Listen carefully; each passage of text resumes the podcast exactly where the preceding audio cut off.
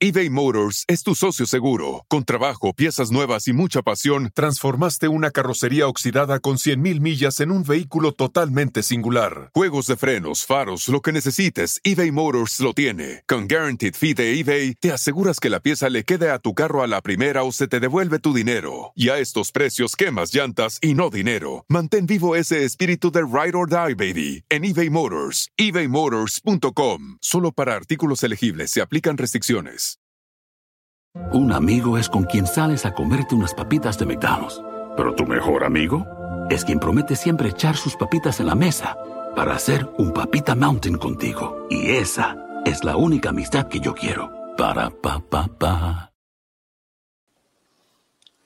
Hola, ¿qué tal? ¿Cómo están? Bienvenidos aquí al canal de Ponchote y al Ponchote Podcast. En esta ocasión, gracias a todas las personas que están conectadas. Y como ya les habíamos avisado, hoy hay un programa especial con muchísima información. Cientos y cientos y cientos y cientos de hojas de, información eh, que nos ha estado llegando y que hemos estado analizando. Y hoy podría ser el programa que se llame Desmintiendo muchos mitos. Y para eso tengo la presencia de la licenciada Maggie. ¿Cómo estás? Hola, buenas noches a todos. O nos vamos a quedar viscos de tanto leer. También podría llamarse así el programa de hoy. Podría ser, porque la verdad es que ya duelen los ojos y, está muy fuerte toda la información que estamos este, teniendo, siempre con la finalidad de eso, de dar información de calidad y que ustedes sepan cuál es la verdad. Hoy vamos a hablar de tres mitos. Uno, la salud de Raquel. Dos, el expediente de Chihuahua. Y tres, las propiedades del clan Andrade. ¿Qué pasó en realidad? ¿Había, no había? ¿Se las quedaron?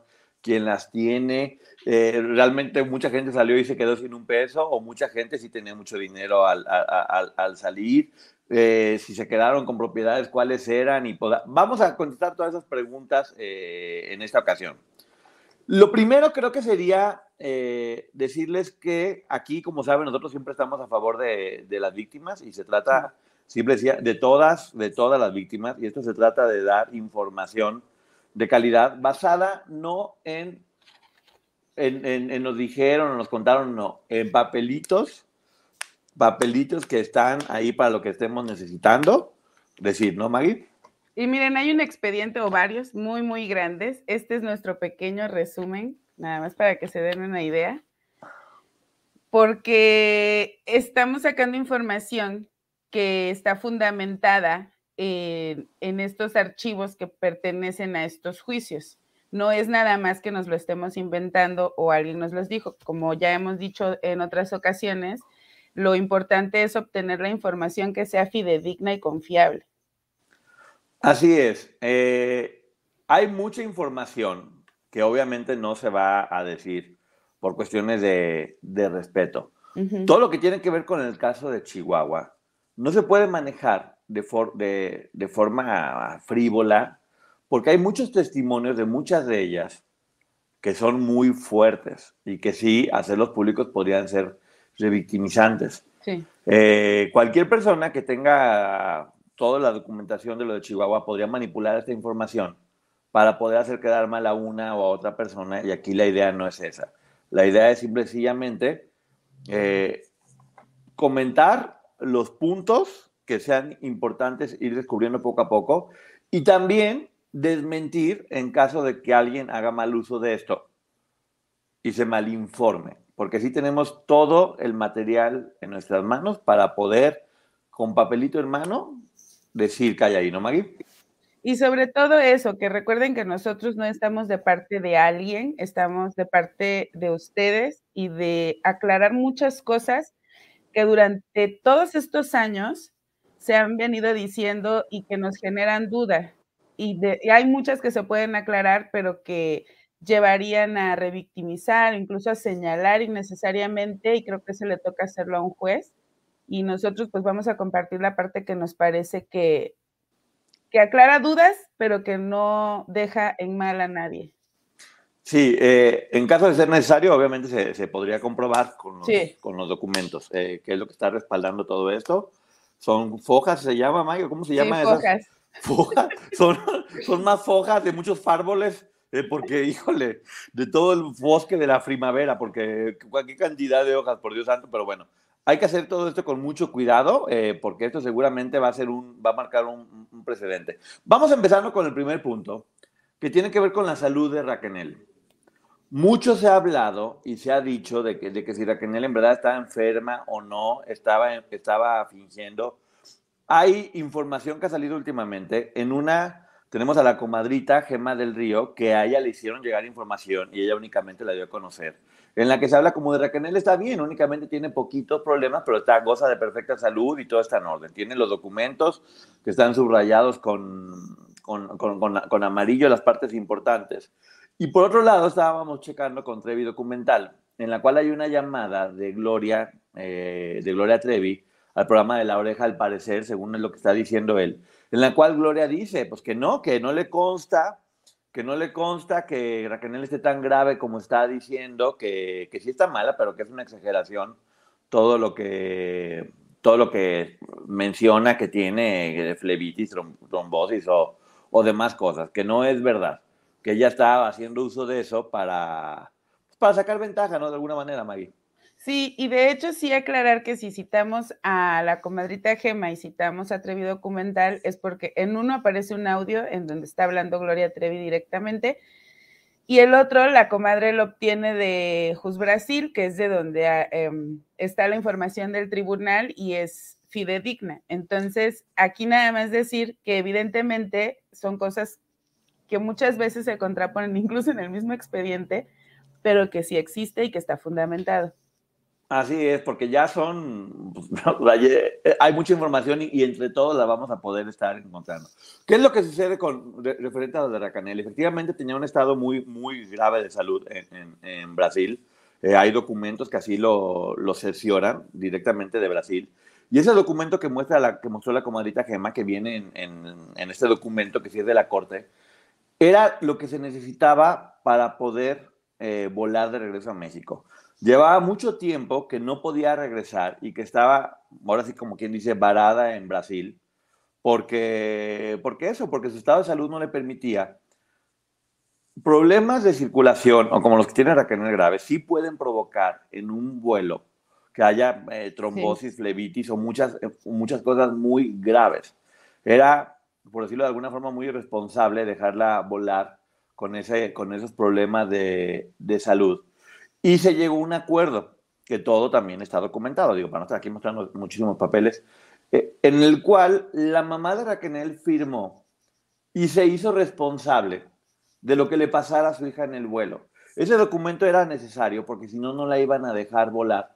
Porque acuérdense que regresó en una línea comercial, no era, una, no era un avión privado, ni nada por el estilo. Estas líneas tienen, tienen normas que hay que seguir. Y fue un acuerdo al que se llegó porque había un riesgo, mayor o menor. Sí estaba mucho mejor que como llegó a estar, porque ya tenía los cuidados de la mamá, estaba en el hospital. Pero si se hubieran esperado más tiempo, posiblemente nunca hubiera podido regresar. La mamá de Raquel accede a firmar y hacerse responsable de cualquier cosa que suceda en el, en el avión. Y los doctores también es cuando acceden a dar este documento que era importante para que ella pudiera regresar.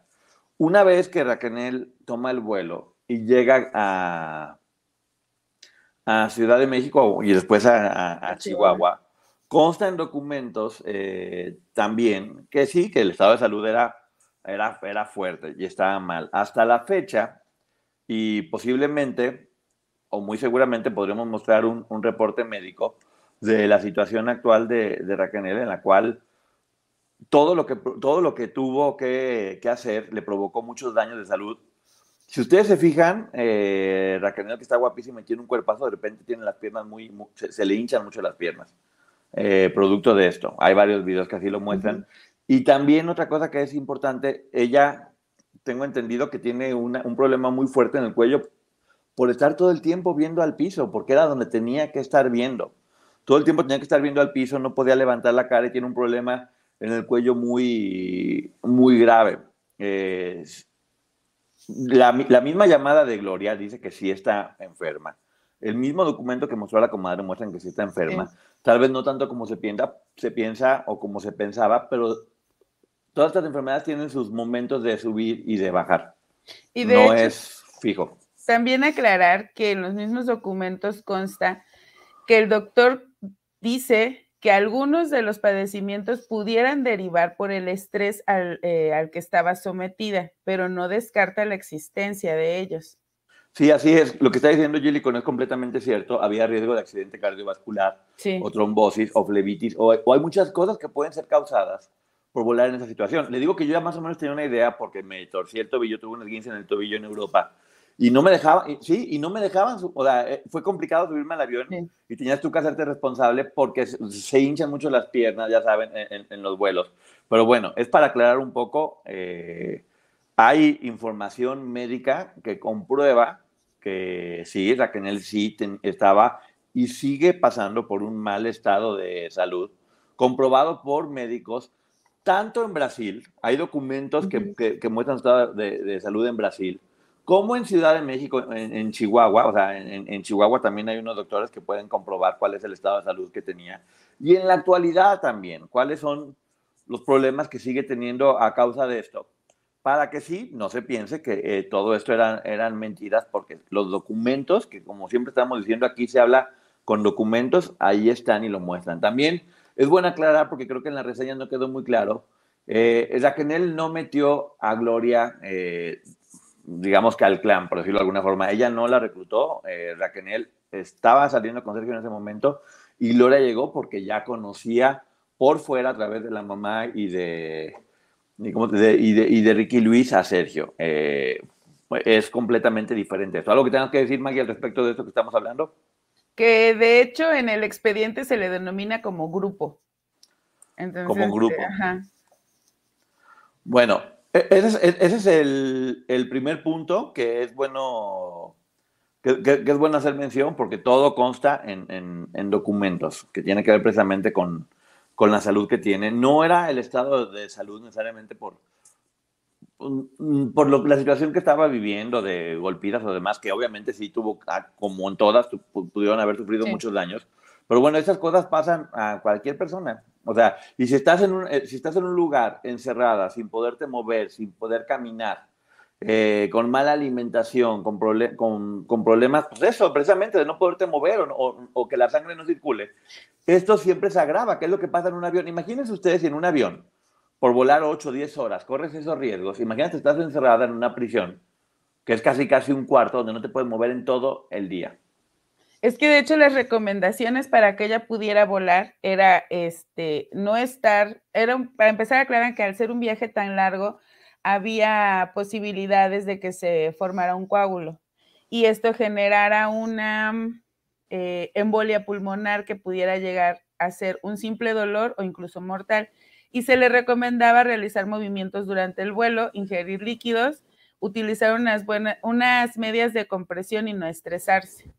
Es por esta razón que incluso ella lo menciona en el podcast, que su mamá se tiene que ser responsable de cuidarla y firmar una responsiva una carta responsiva por si algo le pasaba durante el vuelo, alguna complicación de salud. Sí, y la señora se hizo responsable porque ya no podían seguir aguantando más tiempo. Las condiciones óptimas nunca se iban a dar y era tomar un riesgo. O volaban con ese estado de salud, hubiera sido completamente diferente. Ahora, hay dos cosas que son importantes, que sí uno tiene que ser muy cauteloso cuando tiene información, tanto referente a todo lo que se dio en Chihuahua como lo que tiene que ver con, la corte en Estados Unidos. Hay información que es pública, ya hay información que es privada, que no se puede hacer pública porque está protegida. Ha salido información en algunos medios en los que se menciona que Raquel eh, demandó a los papás de las demandantes lo cual no es público. No, por eso no lo encontrábamos. sí, en caso de ser cierto, o si fuera cierto, no es público. Solamente pudieran saberlo las personas que están directamente involucradas. Y no se puede o no se podría, en caso de ser cierto, dar a conocer esta información. Por lo cual, hacer público todo esto no es legal. No, y de hecho pudiera traer repercusiones legales en caso de que cualquiera de los involucrados, no hablo únicamente de las demandantes, sino cualquiera de los involucrados, quisiera iniciar una acción legal en contra de quien esté filtrando esta información. Así es, punto número uno. Punto número dos, referente a todos los, todos los documentos que hay en Chihuahua. ¿Qué se tiene que hacer para conseguir esta información, Mayo? Lo de Chihuahua.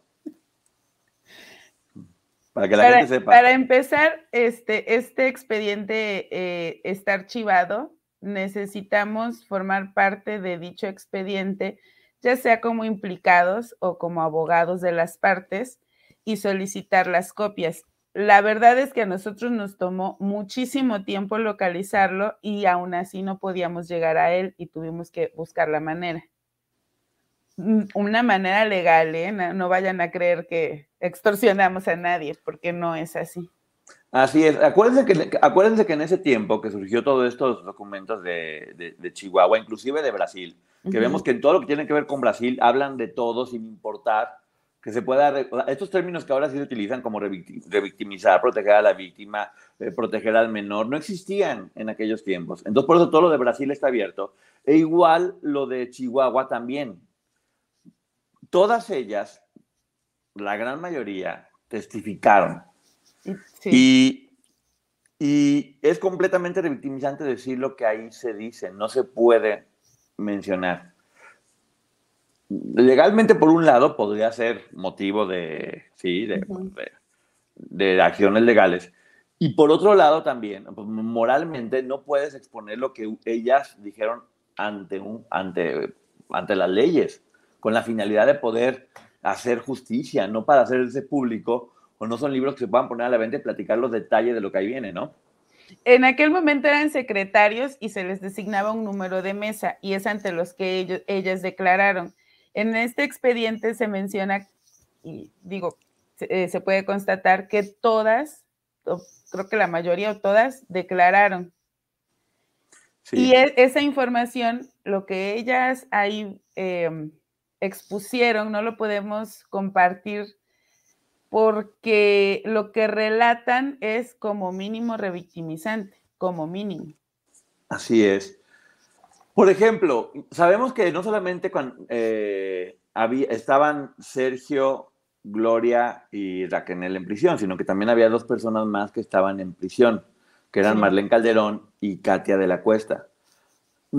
No hay estudios médicos ni de, o sea, los psicológicos, perdón, ni de Sergio, ni de Gloria, ni de, Raquel. Pero sí hay eh, estudios médicos de Katia. Katia. De Marlene tampoco, ¿verdad? Creo. Bueno, hasta donde voy no he visto. ok, pero de Katia de la Cuesta sí había un reporte médico. Eh, que, ¿qué, fue, ¿Qué es lo que dice ese, e, e, ese estudio? Bueno, lo que dice aquí, tal cual, eh, el juez es que encontraron en Katia perturbaciones psicológicas que la condujeron a obedecer las instrucciones de los principales inculpados. Recordemos quiénes eran los principales inculpados. Y bajo esa conclusión que dan, eh, y, lo, menciona, expertos eh, en peritajes psicológicos, es que a ella se le decreta, ah, se los voy a leer tal cual, inmediata libertad por, eh, esto fue el em, viernes 15 de diciembre del 2000, y se decreta su inmediata libertad por desvanecimiento de datos, porque todo lo que ella hizo lo hizo bajo coacción y así lo menciona el documento. Que es, es algo que ya sucede en este momento y que antes a lo mejor no estaba tan, clarificado, pero es bueno decir que, que, si nos fijamos en ese documento, por primera vez se está reconociendo a una víctima como víctima y se está entendiendo que nada de lo que pudiera haber llegado a ser fue porque fuera su intención o porque quería, sino porque no tenían de otra. Eh, hay muchas cosas que se, que, se mencionan eh, referente a varias de ellas, de que por qué hizo esto o por qué hizo lo otro. Si ustedes vieran los castigos que se narran ahí, uno, de ellos real, 600 latigazos, por ejemplo, no tendrían dudas de por qué tenían que hacer todo eso. El terror que generaba en ellas y las cosas a las que eran obligadas a hacer.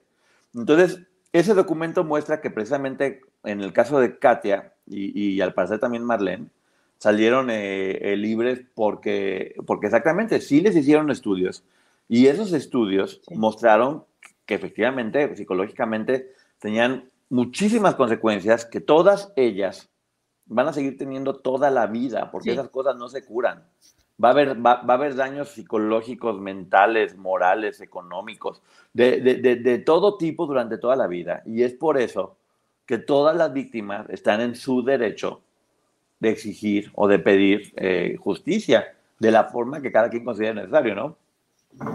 Sí, y de hecho recordar que, por ejemplo, en el caso de Katia, que es en el que estamos, este, sí hay desde aquel momento del año 2000, porque esto, a ella la, orden de aprehensión se cumple el 28 de enero del año 2000 y la de libertad del 15 de diciembre, o sea, estuvo 11 meses en prisión.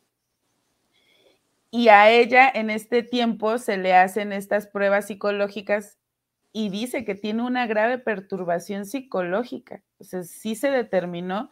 Yo no creo que haya sido una sola prueba, porque apenas voy para allá, pero sí todo, todo esto lleva a, darnos cuenta de que ya se estaba tomando en cuenta el estado psicológico en el que estaban viviendo estas mujeres, por lo menos, y hasta el momento Katia. A, pesar de que se podría pensar, y sí, y sí podríamos hablar de muchas cosas que ahí se refieren, y estamos seguros que nos generaría muchas vistas, no lo vamos a hacer. Lo único que queremos que se sepa es que si alguien más hace pública información que viene aquí y malinforma o dice las cosas diferentes a como vienen o las dice de forma parcial para marcar una tendencia hacia un lugar hacia otro, sí hay forma a través de los documentos de decir esto sí es verdad o esto es mentira. Y que no se utilice este expediente de Chihuahua como una forma de golpear a una o a otra parte. Porque es legal, ahí está, y siempre nosotros vamos a cuidar que es lo que queremos hacer desde el principio y ustedes lo saben, cuidar a las víctimas y que se les respete. Y que no se haga de esto un circo y que no se, que no se revictimice, porque yo sí he visto que, que han mostrado partes de, este, de estas declaraciones y no se deben demostrar. Y de hecho decidimos mencionar esta parte de lo de Katia porque hay un antecedente, o sea, esto funciona como antecedente, incluso nos llevaría a cuestionarnos por qué al resto no se le hicieron las pruebas psicológicas. Exactamente, y también mostrar por qué a partir de, ese momento salieron libres, porque sí. estuvieron en prisión, sí, como ya se ha manejado mucho en esta información, varias de ellas tuvieron que hacer cosas que tal vez en su vida normal jamás hubieran hecho, sometidas, castigadas, porque no les quedaba de otra opción. O sea, a mí, a, mí lo más interesante que se me hizo, por eso mencionamos en este caso lo de, lo de Katia, es que aunque no había las leyes en ese momento, sí se reconocía ya que ella y algunas otras, o la gran mayoría, todo lo que hicieron, todo lo que hicieron fue porque no tenían otra opción. Por lo tanto, no tenían por qué estar ahí. Y de hecho aquí lo dice, porque estaba coaccionada. Sí. Y, y, decir que si bien ya sabíamos, porque algunas de ellas lo declararon, en aquel, públicamente me refiero, que en aquel momento acudieron a testificar y a declarar en contra de Sergio Andrade, aquí está el expediente y el expediente dice que efectivamente así fue. Ya explicamos por qué fue el cambio, porque decían que por qué fue el cambio de primero de, de ser por privación de la libertad, después hacer por, por abuso, ya saben, todo esto fue por los testimonios que se dieron al principio y al final. Cuando en un principio es por privación de la libertad, pues obviamente para que se una idea, si privan de la libertad a una persona, hasta la, gente que estaba ahí en la casa haciéndoles comida es responsable. Si ese fuera el delito, ¿no? Y miren, sí les quiero leer unos renglones para que, para que quede claro. Eh, dice que este expediente contiene pruebas que fueron aplicadas a la, inculpa, a la inculpada, en este caso Katia, y los resultados de estas y por lo mismo los contenidos son altamente confiables. Máxime que también se basaron en la información que fue vertida por las múltiples ex integrantes del grupo en comento. Ahí está. Saludos a las comadritas que están por acá. Saludos a todo el mundo. Ya saben que terminando de aquí nos vamos con la licenciada Magia, preguntas y respuestas. Pero en esta ocasión, ya saben que luego nos ponemos a jugar y divertirnos, pero tenemos mucha información que es muy seria. y la que viene más todavía. Entonces queremos darle la, seriedad que se, que se, merece. Entonces, bueno, una vez también habiendo aclarado este punto, eh, documentado todo, vamos a un tercer punto que es muy importante. Siempre se ha hablado, porque es verdad, que este clan, en el cual hay que recordar que era Sergio, al parecer, la persona que, que controlaba todo y que manejaba todo, referente a las propiedades que tenían y qué pasó con ellas. Se regresaron, se las quedaron, quién se las quedó, realmente todas salieron sin dinero, algunas se quedó con, algunas se quedó con algo, quién se las quedó, por qué se gastaron. Y aquí es donde vamos a ir. Al final vamos a dejar una propiedad muy grande en Monterrey, muy grande, mucho, muy grande, un terreno enorme, que es como el, el más importante, pero vamos a ver punto por punto qué fue lo que sucedió. Había personas a las cuales ponían propiedades a su nombre, que eran Liliana Soledad Regueiro, María Raquel Portillo, al parecer también Gloria, al parecer también Gloria, y Sonia y Liliana, y Carla. y Carla. Liliana ya Y Carla, ajá, y Carla. Las propiedades que tenía Liliana las tuvo que entregar porque fue con las que se le pagaron a los, a los jueces, a los jueces, a los, abogados a los abogados durante todo el proceso que fue larguísimo. Esas propiedades de Europa, Liliana las dio. Había una propiedad también a nombre de Raquel, que esa propiedad hay que recordar que se compró con el dinero que le dieron a ella por el primer álbum que, grabó. Pero tiene una canción de contratiempo, ajá, exactamente, por contrato. Ella obedecía simplemente y fue la primer casa con la que decidieron pagar a los abogados. Tenían varias propiedades, según tengo entendido, eh, fueron siete propiedades con las que se pagó todo lo que se tenía que pagar. Era una de, de Raquel, tres de Sergio y tres de Gloria. Que, fueron los que tuvieron que pagar. Volvemos a decir, eh, finalmente él controlaba todo, ya sabemos cómo funcionaba, cómo funcionaba eso, y hay que ver eh, qué pasó con todas esas propiedades. Ahora, hay una de las dudas más grandes es una empresa que se formó que se llama ¿cómo, Conexiones Americanas. Conexiones Americanas. Y ahí sí, ahora sí, Maggie, tú que conoces perfectamente bien todo eso, porque yo me, porque yo me, me hago bolas con tanta información, platícanos todo cómo, qué pasó con todo eso. A ver, miren, hay, existe un expediente eh, radicado con el número 65 diagonal 2001 eBay Motors es tu socio seguro. Con trabajo, piezas nuevas y mucha pasión, transformaste una carrocería oxidada con 100.000 millas en un vehículo totalmente singular. Juegos de frenos, faros, lo que necesites, eBay Motors lo tiene. Con Guaranteed Fee de eBay, te aseguras que la pieza le quede a tu carro a la primera o se te devuelve tu dinero. Y a estos precios, quemas llantas y no dinero. Mantén vivo ese espíritu de Ride or Die, baby, en eBay Motors. ebaymotors.com. Solo para artículos elegibles se aplican restricciones y que estuvo, eh, fue, el juez fue Abraham Guillén Sandoval. El 25 de enero, este es un resumen eh, que, que, traté de hacer, espero que declare. El 25 de enero del 2001 se demanda por la vía ejecutiva mercantil en el, en el juzgado octavo de lo civil en la ciudad de Monterrey, Nuevo León, a Sergio Gustavo Andrade Sánchez y Conexiones Americanas por el vencimiento de un pagaré de 900 mil pesos firmado por Andrade en su calidad de representante legal de Conexiones Americanas. Entonces, ahí viene la demanda eh, contra Sergio y contra Conexiones Americanas. Eh, este pagaré, a quien se le debían estos 900 mil dólares, era a la señora Gloria de Los Ángeles Ruiz Arredondo. Y repito, no nos lo estamos sacando de la manga, este expediente existe, está radicado en el juzgado octavo de lo civil en la ciudad de Monterrey. Ellos, eh, se presenta aquí un pagaré, el pagaré que se hace mención por los 900 mil dólares y que además tenía un interés mensual del 9%. Este pagaré se elabora el 18 de octubre del 96 y tiene como fecha de vencimiento el 18 de diciembre del 98 y, la señora Gloria lo endosa a Rafael Ordóñez Vera y es él quien inicia esta demanda. Luego, la abogada de Conexiones Americanas, que me voy a brincar los nombres de algunos abogados porque la verdad no, pues no me parece correcto como solo estaban haciendo su trabajo.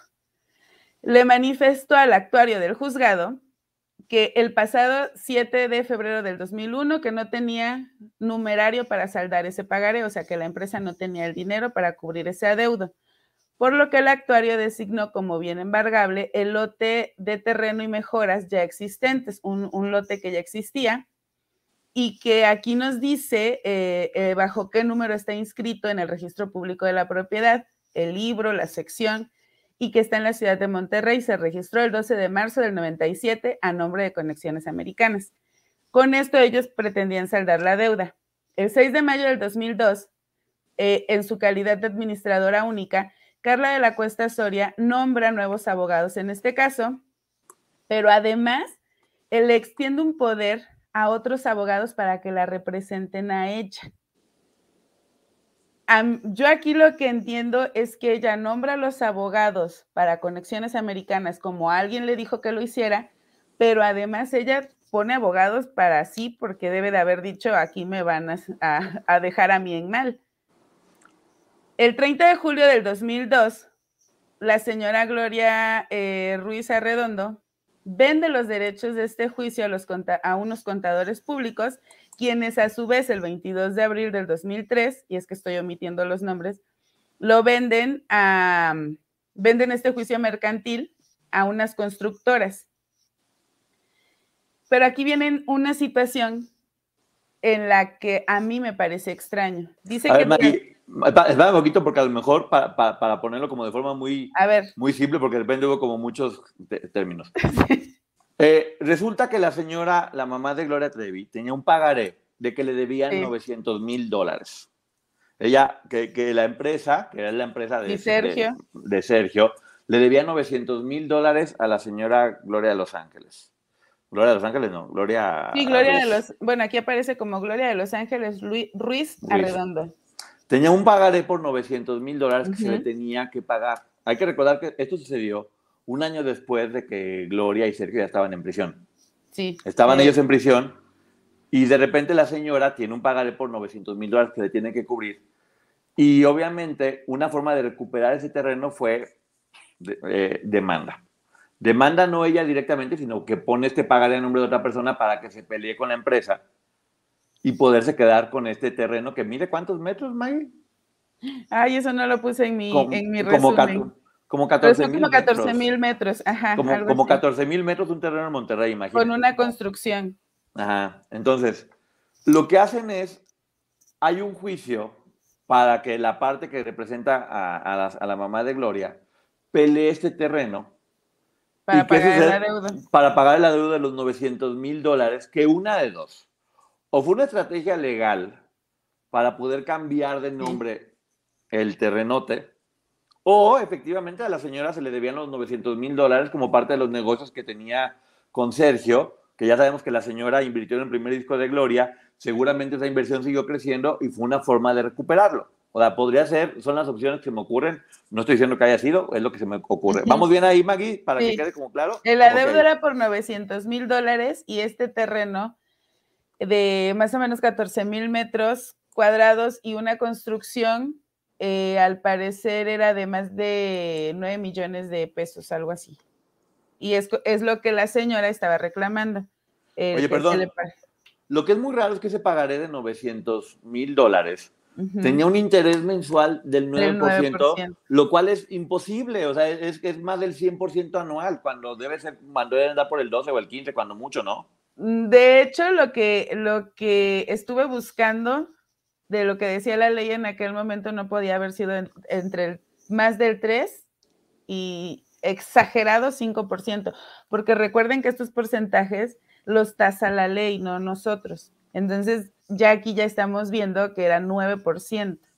A ver, es que se están, confundiendo un poco, se lo voy a poner. Había un terreno enorme de 14 mil metros que en caso de haber un juicio o algo se lo pudieron haber quitado. Entonces de repente aparece la señora Gloria con un pagaré de 900 mil dólares y con mensualidades del 9% y dice, ¿sabes qué? No, me tienes que pagar esto y si no me puedes pagar, me voy a quedar con el terreno e iniciamos un juicio, ¿no? A ver, miren, se los, voy a explicar así bien sencillo. Conexiones Americanas tiene un terreno a su nombre.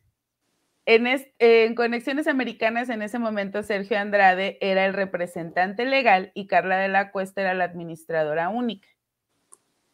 Sergio Andrade, en esta calidad de representante legal, supongo que le pide un préstamo a la señora Gloria por 900 mil dólares y le firma un pagaré, pero no le paga. Entonces, el 25 de enero del 2001, eh, y se inicia una demanda para cobrar esos 900 mil dólares. ¿Y qué tenía conexiones americanas para pagar? Un terreno de 14 mil metros. Así es. Este, este pagaré que Sergio le debía a la señora, bueno, conexiones americanas y obviamente Sergio, la señora se lo endosa a otra persona de nombre Gus, ah, no, perdón, ese es Gustavo Andrade, se lo endosa a Rafael Ordóñez Vera y es él quien demanda.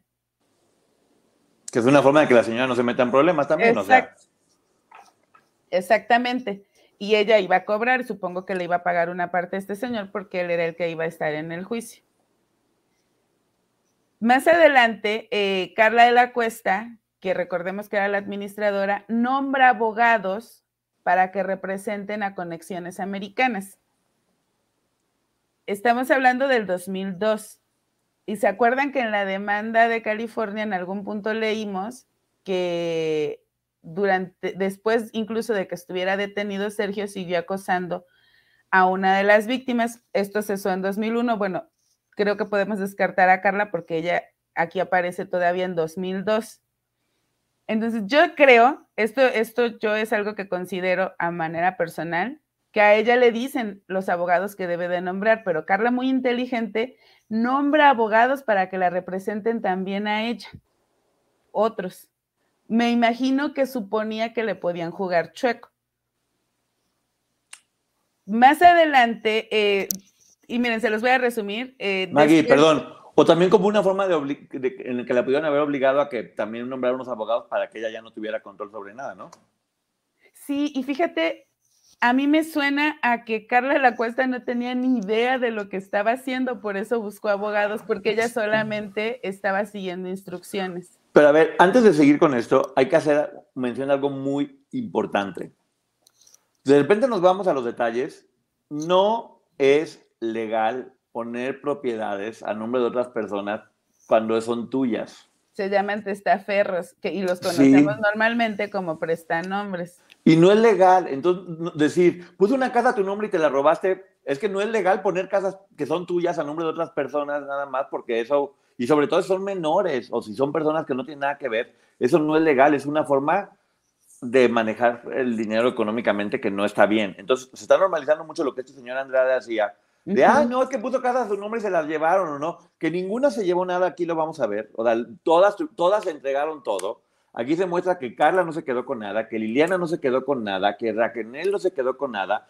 De Sonia, honestamente, no sé, porque esa información todavía no la tenemos. Sí, no tenemos. Y, hasta ahorita lo único que queda como propiedad es este terreno, que hay un juicio para pelearse por él. ¿Y qué pasa en este juicio para pelearse por ver quién se lo queda?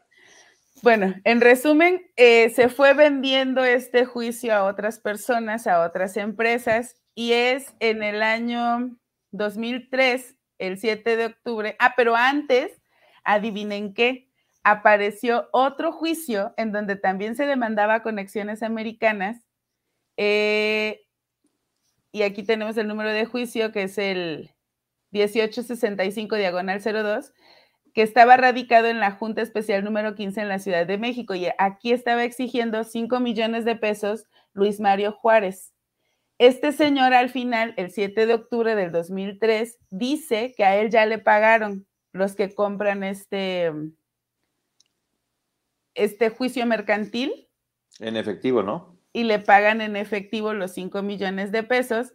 Y entonces el juez decreta que esa propiedad se le quede a, a estos contadores, que son los que compran y después se lo venden a sus empresas, los últimos compradores de, de esta deuda que trabajaban para la señora eh, Gloria de Los Ángeles Ruiz Arredondo. Por eso hemos escuchado de otras personas, que yo la verdad no lo podía confirmar, sino hasta este momento, que ese terreno le quedó a la señora Gloria. Sí, un poquito un resumen más fácil es como si yo tengo, yo tengo un terreno muy grande, que en ese momento estoy en una situación complicada en la que no puedo ni venderlo ni hacer nada porque pues, me, pone en riesgo, me lo pueden quitar, o mi ex esposa, cualquiera de las chicas en una demanda. O sea, tengo un terreno enorme que, que, tengo que proteger. Entonces lo que pasa es que de repente aparece Maggie con un pagaré y dice, ¿sabes qué? Yo te lo voy a quitar. Y hay un juicio en donde adivinen qué pasa en ese juicio. Ah, sí, ten. o sea, no pasa nada en ese juicio. No, no, no hubo resistencia, no se fueron a las últimas instancias. Fue como de, ah, ok, sí, ya perdimos, ten. En este juicio no se interpusieron recursos. Hay uno nada más y se interpone fuera de tiempo. Nada más como por no dejar. Entonces, este, no se notificaba a las personas, le notificaban a Poncho y yo recibía, siendo que yo estaba peleando ese terreno. Entonces, a mí me resultó raro este juicio en el que creo que lo que querían era salvar este terreno.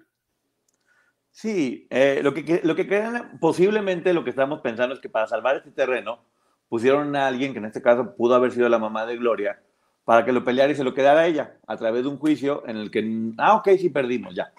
Ahora, hay que recordar, aparece otro, otro juicio en Ciudad de México y yo lo que creo es que durante, con este tipo de juicios fueron recuperando todo. Porque además, Carla de la Cuesta deja de aparecer, sus abogados dejan de aparecer y entonces todo se vuelve Sergio Andrade y Conexiones Americanas para pagarle a, la, a sus acreedores. En resumen, ¿quién se quedó con el terreno? La señora Gloria Ruiz. Eh, consta, ah, porque esto no me lo estoy inventando, consta en el registro público de la propiedad.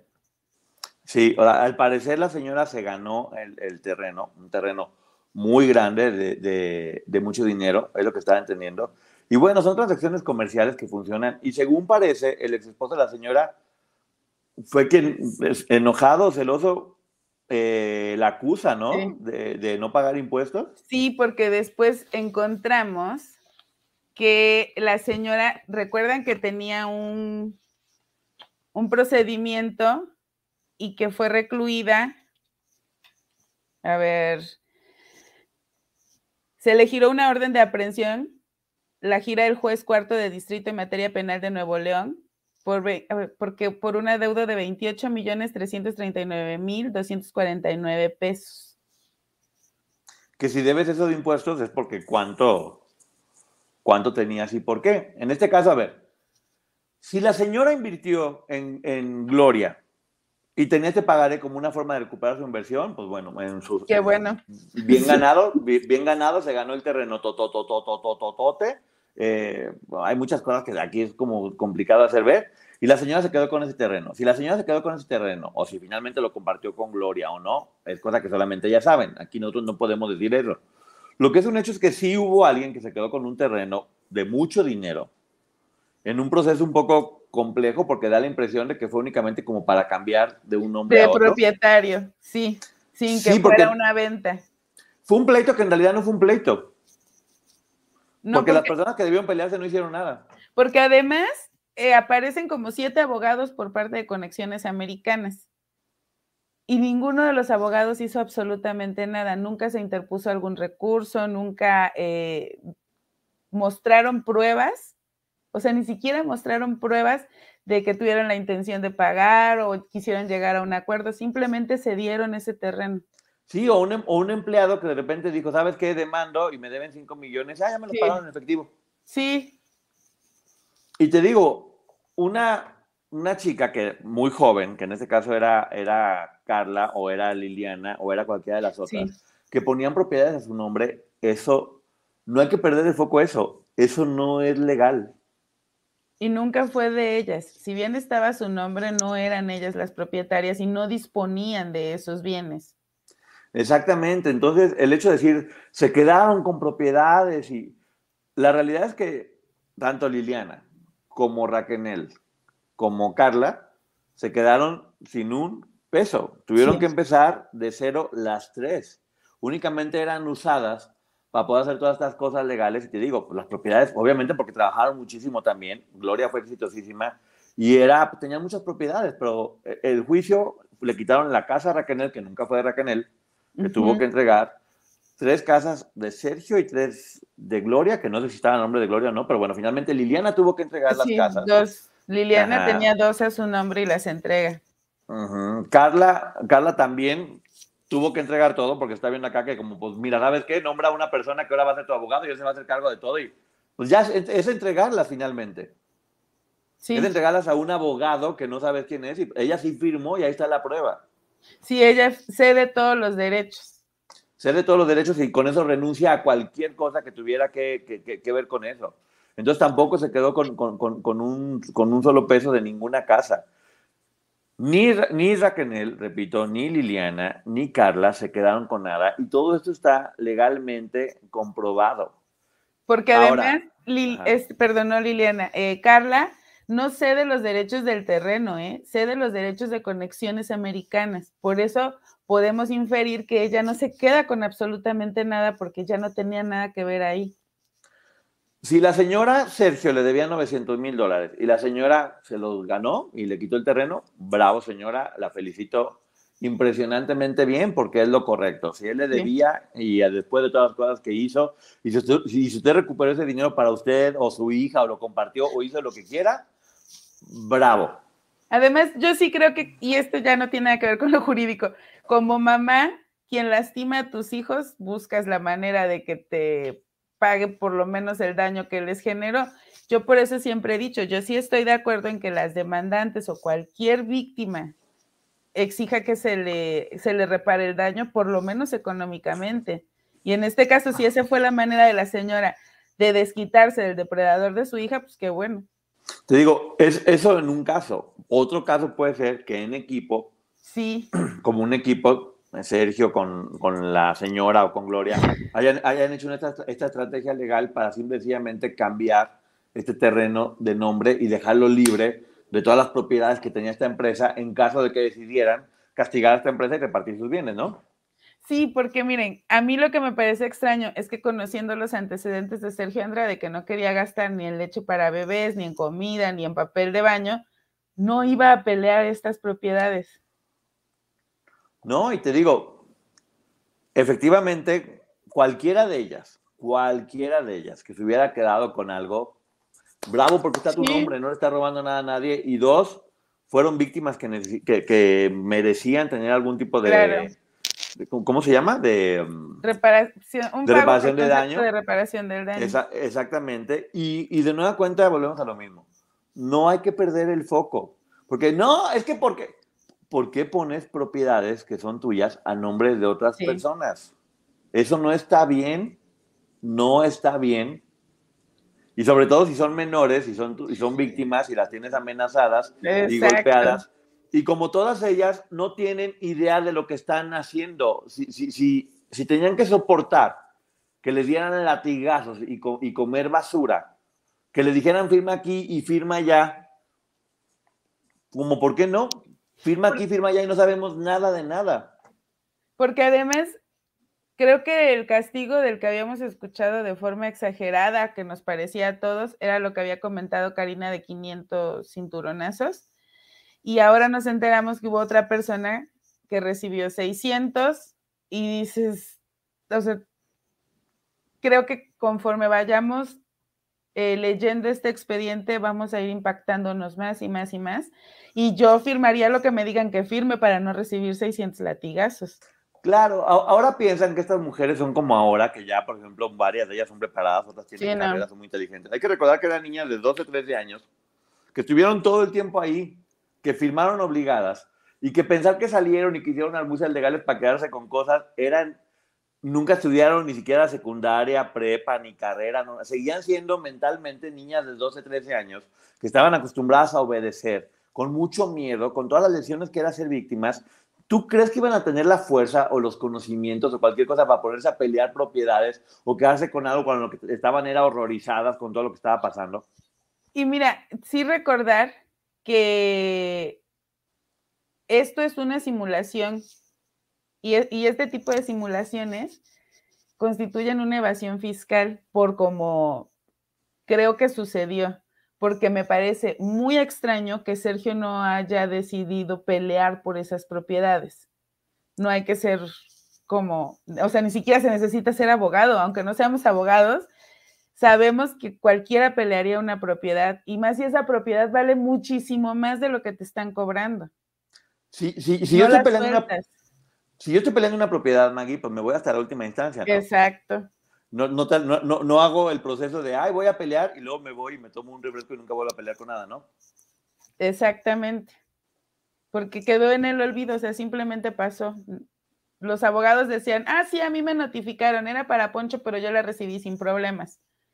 Así es, y te digo, ya, ya porque el, el, el ex marido de la señora Gloria decidió, porque él fue quien la denunció. Sí.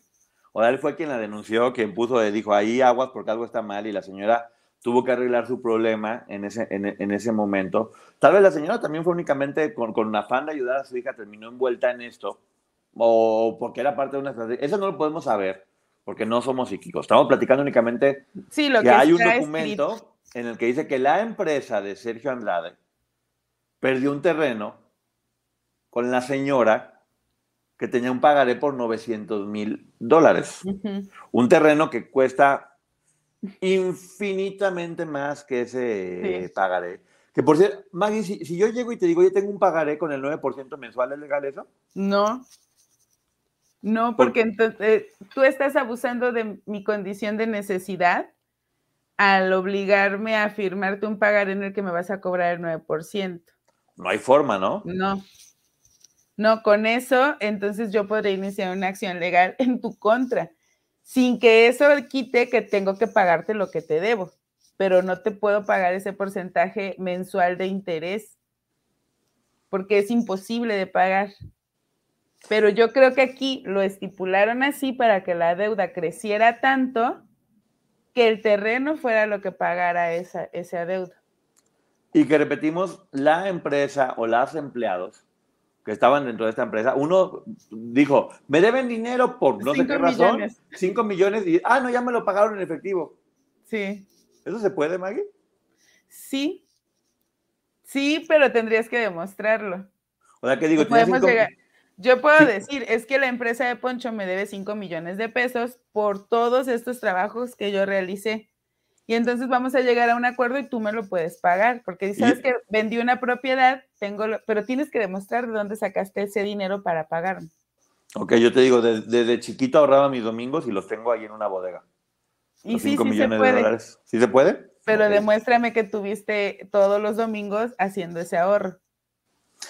Así es, pero bueno, es, que esto es muy importante para, poder dejar en claro eso, porque muchos han hablado de, es que se quedaron o les quitaron cosas. Uno, no podrían quitárselos porque claramente estaba su nombre. Sí. Que estuviera nombre de ellas no es legal.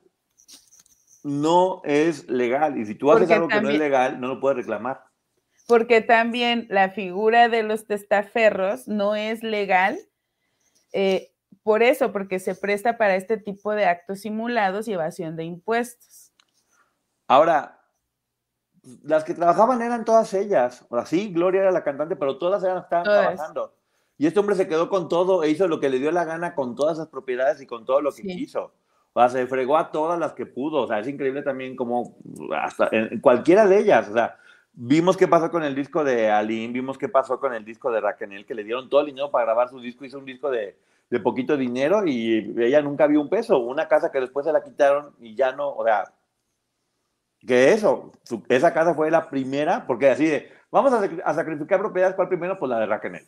Y ahora es importante, por eso, de hecho, también por eso decidimos presentar esta situación en la que se le hacen a Katia estos estudios psicológicos y se demuestra que está coaccionada, que no es, no tiene la capacidad para actuar por libre, incluso así lo menciona, no tiene la capacidad para actuar por libre albedrío.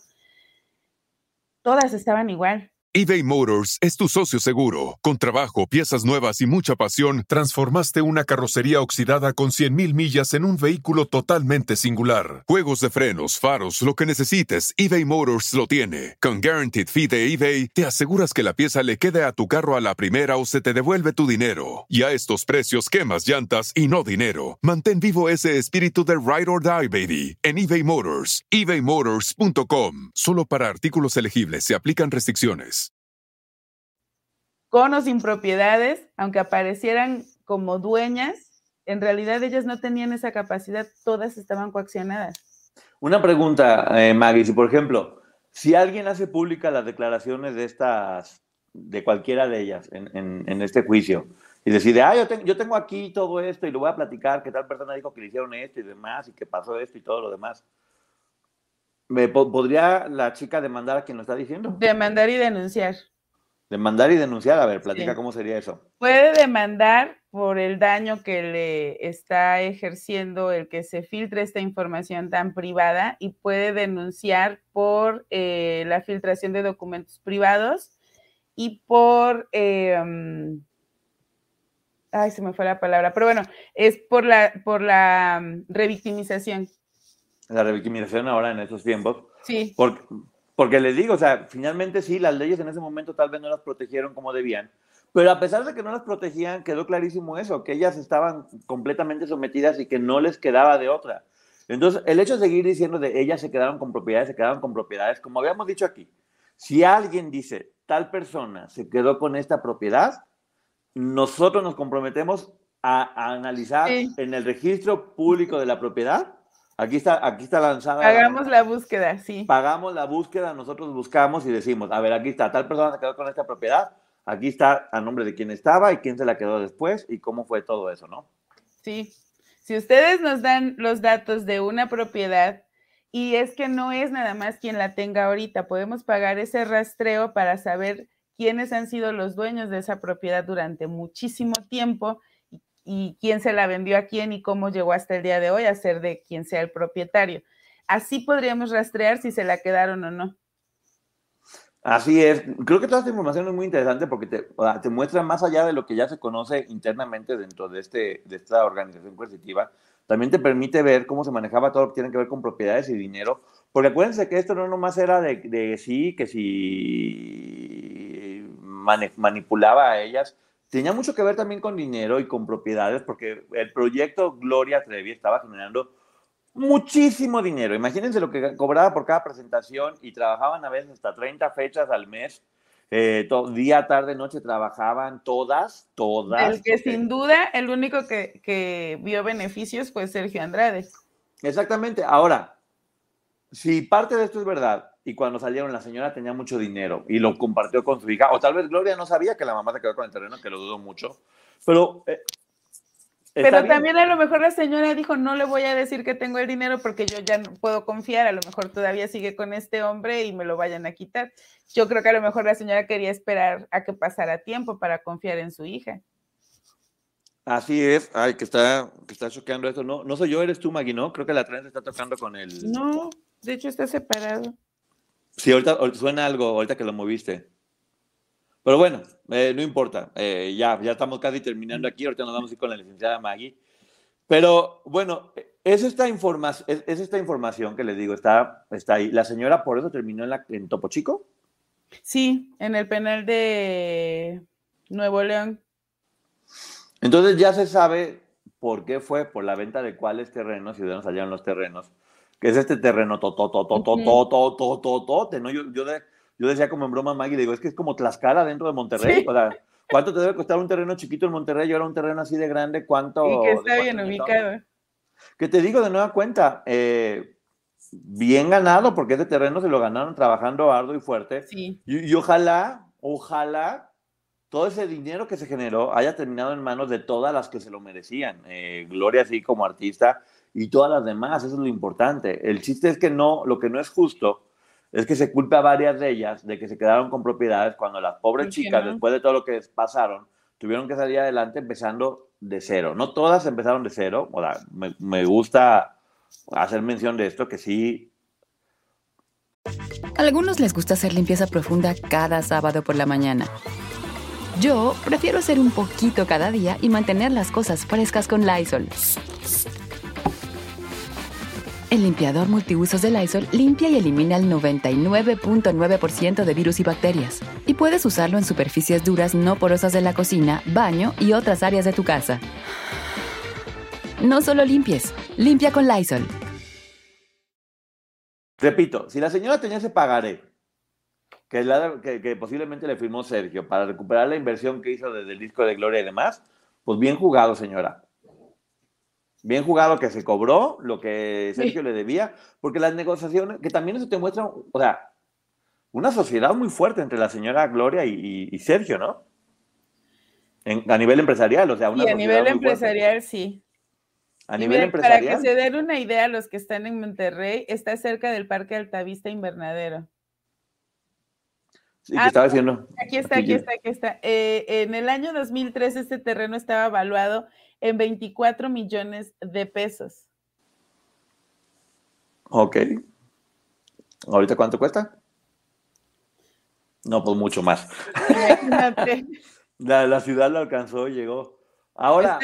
Está, cerca del Instituto Tecnológico de Estudios Altavista y cerca del Parque Altavista Invernadero. Esa es la zona donde está el, eh, este terreno también hay, mucha información suelta de repente de que si ellas se quedaron con propiedades, de que si la señora estuvo en la casa. Y también la señora, pues igual lo único que pasó es que quiso ayudar y terminó envuelta en algo que no le correspondía. O no sabemos si, si este tipo le dijo, voy a declarar a favor de tu hija si haces esto por mí, y la señora lo hizo. Pues es que conocemos el expediente, eh, pero no sabemos las razones o qué hubo detrás. Sí, lo único que es una realidad es que fue un juicio donde nadie peleó. No. Así de, Maggie, me demandas. No, yo quiero tu terreno. Ah, sí, me voy ah, sí, agárralo. Me voy a pelear, pero luego vengo. Y ya no se peleó. Ay, ah, Se lo llevó el terreno. Ah, ni modo, se lo llevó. O sea, ni ah. modo, se lo terminó llevando. Y, y, repito de nueva cuenta, fíjate, por ejemplo, varias de las chicas que pudieron haber firmado, pudieron haber terminado en la cárcel por esas cuestiones. ¿eh? Sí. Sí, ya me escribieron, pero en aquel momento, si alguien lo hubiera hecho, este sí, porque es un delito.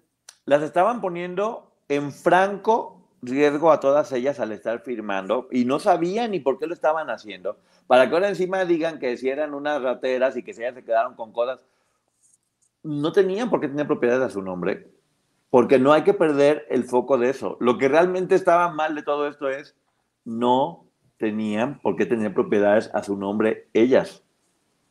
Ahí está ya un delito que este señor estaba haciendo Sergio Andrade desde el principio. Ay, Maggie, ya vamos ahorita a tu canal, pero ¿qué opinas de todo antes de irnos? Que entre más a la información, hay muchas cosas que se aclaran, pero me generan nuevas dudas. No sé si te pase lo mismo. A mí también, pero bueno, una de las cosas que sí me gusta y, que, con pruebas queden claras es poder apoyar a todas estas chicas que tanto sufrieron y que tantas cosas se dijeron de ellas y que no es posible que hasta la fecha varias de ellas, eh, te digo, en el caso de Raquel, Liliana, Carla o Sonia, que de Sonia no es exactamente, les estén diciendo como, son unas rateras de qué.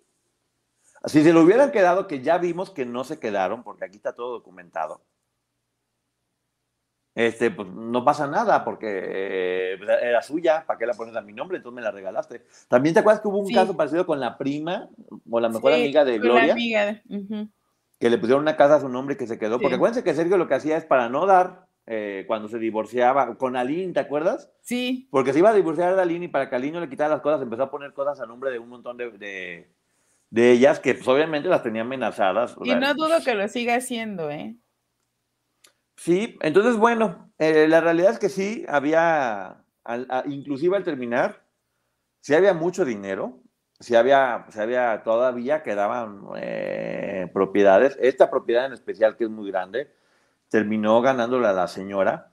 ¿Y qué pasó después? No sabemos. Eh, hubo, este, hubo este proceso del cual hay que decir que la señora salió y está bien ya, o sea, está en libertad, también porque es bueno decirlo y mencionarlo.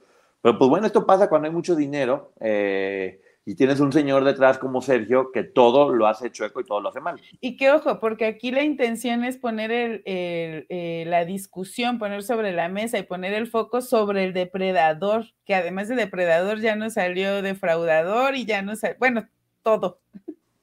De nueva cuenta, estamos haciendo todo esto con la finalidad de seguir, como Maggie y yo siempre lo estamos haciendo, protegiendo a las víctimas, a todas, que se sepa cuál es la verdad, evitar que se les revictimice. Sí tenemos material en nuestro poder que solamente vamos a usar en caso de que sea necesario para poder cuidarlas a ellas. No, no, no queremos hacer público nada, nada absolutamente de la información que hay porque es, eh, hay que cuidar a todas ellas pero sí, también hay que tener cuidado de que si esa información se utiliza para manipular la opinión pública, haya un respaldo que legalmente se pueda comprobar. Sí, porque además están preguntando aquí que nosotros por qué tenemos esto. Mencioné al principio, cualquiera de las personas que formen parte de este expediente lo pueden obtener y lo pueden compartir con quien ellos quieren. Obviamente ese quien ellos quieran no puede filtrar situaciones que sean revictimizantes o incluso que lleven a señalar a quienes no son las responsables. Por eso nosotros nos enfocamos en señalar a Sergio Andrade, que a todas luces es el responsable. Porque es información pública. Lo que no es información pública es lo del juicio de Estados Unidos, que por algo está protegida ni las información. ni las declaraciones que están en el expediente de estas chicas, eso tampoco. Que en algún momento también se filtraron en aquella época algunas, pero no hay que compartirlas. Y lo de Estados Unidos, lo que está reservado y diga privado, no lo compartan. Aunque tengan acceso a eso, no lo compartan. No, porque son declaraciones que se hicieron en otras circunstancias y que se tienen que cuidar. Pero bueno, muchísimas gracias por habernos acompañado en este momento. Gracias a todo el mundo por estar aquí. Eh, nos vamos en este momento al canal de la licenciada Maggie para preguntas y respuestas. Pero bueno, ah, tenemos mucha información todavía que vamos a estar este, sacando con la finalidad de que tengan información de calidad poco a poco y cuidando que todo sea como tiene que ser. Vamos, vamos a estar haciendo estos programas especiales. Cuando haya algo importante que decir, no, no queremos hacer esto diario, eh, hablaremos de muchas otras cosas más, pero como hoy en especial, y siempre cuidando tener la certeza de tener documentos que avalen todo de lo que estamos hablando. Y en este caso era cuidar a varias de ellas que estaban sufriendo por información que no debería ser pública para proteger. Así que bueno, muchísimas gracias a todo el mundo y nos vamos en este momento con la licenciada Maggie. ¿Algo más que quieras decir, Maggie? Nada, muchísimas gracias por habernos visto y escuchado en el podcast y este, vámonos a las preguntas y respuestas ahora sí. Nos vamos al canal de la licenciada Maggie. Bye. Bye. Adiós, adiós. You haven't heard about the McCrispy yet. Well, then, you probably haven't heard the sweet silence after the first crispy bite either. Go try it for yourself to hear the best not sound you've ever heard. Algunos les gusta hacer limpieza profunda cada sábado por la mañana. Yo prefiero hacer un poquito cada día y mantener las cosas frescas con Lysol. Las toallas desinfectantes Brand New Day de Lysol hacen súper conveniente limpiar superficies como controles remotos, tabletas, celulares y más, eliminando el 99.9% de virus y bacterias, con una fragancia que lleva tus sentidos a un paraíso tropical. No solo limpies, limpia con Lysol.